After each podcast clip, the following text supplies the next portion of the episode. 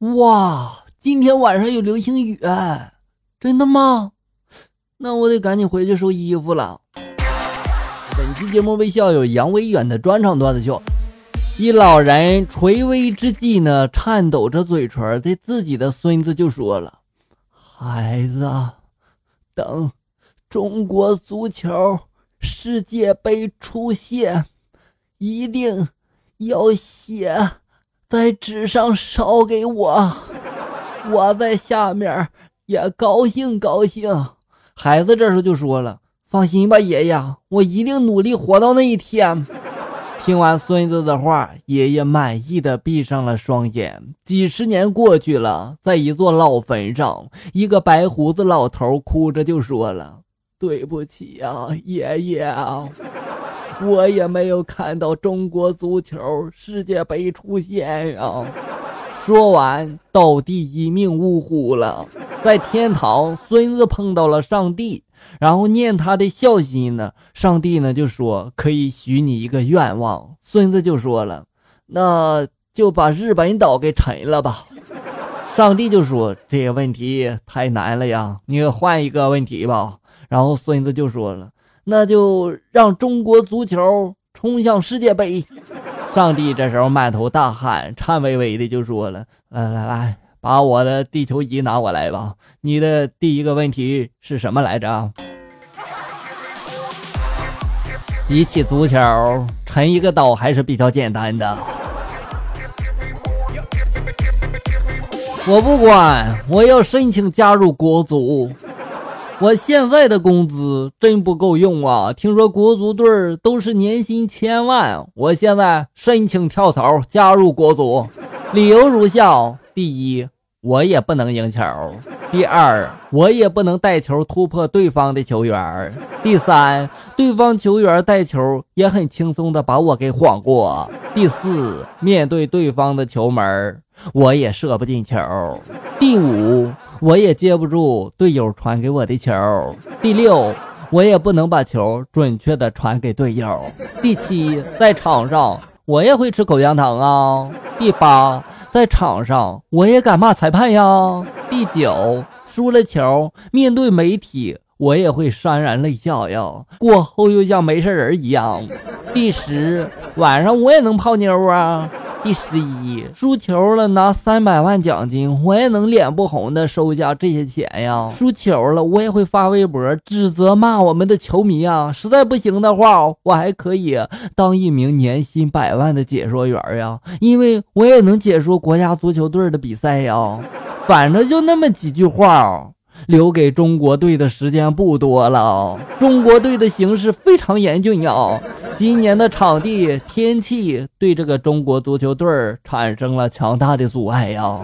第四，危险，还有机会，现在出现就只剩下理论上的可能了。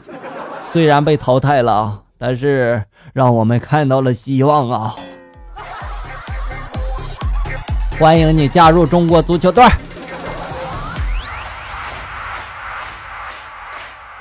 有这样一群运动员他们呢不是举国体制中的训练机器，日常费用来源于企业赞助，不花纳税人的钱。他们在赛后从不感谢国家，感谢政府。他们上场总是带着轻松的心态，尽管他们知道奖杯与他们永远无缘。虽然他们每次上场都是失败，但却屡败屡战，坚持不懈。他们很好的诠释了奥运精神，这就是中国足球。国足该加油了啊！足球解说员的四大特点：第一，像班主任，有事没事的总点名；第二，像冷饮饭。一到门前就大喊大叫。第三，像事儿妈，一个典故天天的讲啊。第四，像小知县，偏爱一方太明显了。总结的不错啊。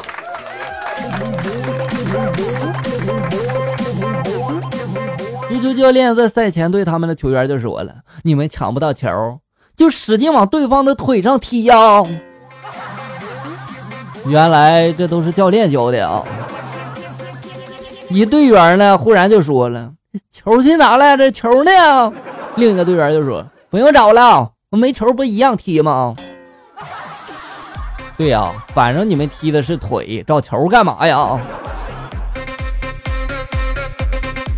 足球场上，一方的边锋跑到裁判跟前就说了：“对不起，你的狗是什么品种啊？”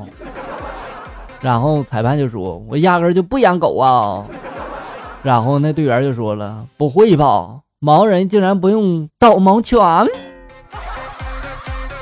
其实可以不用裁判的。”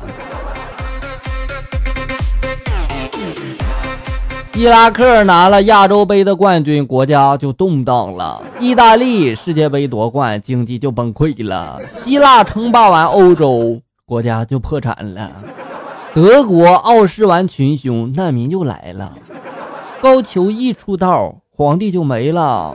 事实证明，国足这么多年来的忍辱负重，只是为了让我们的国家能够稳定发展。哎呀，这真相原来是在这里啊！国足呢总是不赢球，让全国球迷协会一直认定将高俅列为国足祖师爷是不合理的，应该立曹操为祖师爷。至少我们和曹操有共同点呀，宁可我负天下人，休将天下人负我。呃，帮朋友转一下啊，朋友有一张七月十五号的世界杯足球决赛的门票啊，市场价是三万六千元，但是呢，他那天刚好结婚，因为票是提前买的，没算好日子，不想把票浪费了，所以呢，就帮问一下，那天谁有空帮他去结下婚呀？校友们，谁去呀？好了，小友们，本期节目到这里就要结束了。欢迎大家关注咱们节目的同名微信公众号“醋溜段子”，上面有小哥发布的更多搞笑内容。我在这里等你，咱们下期再见。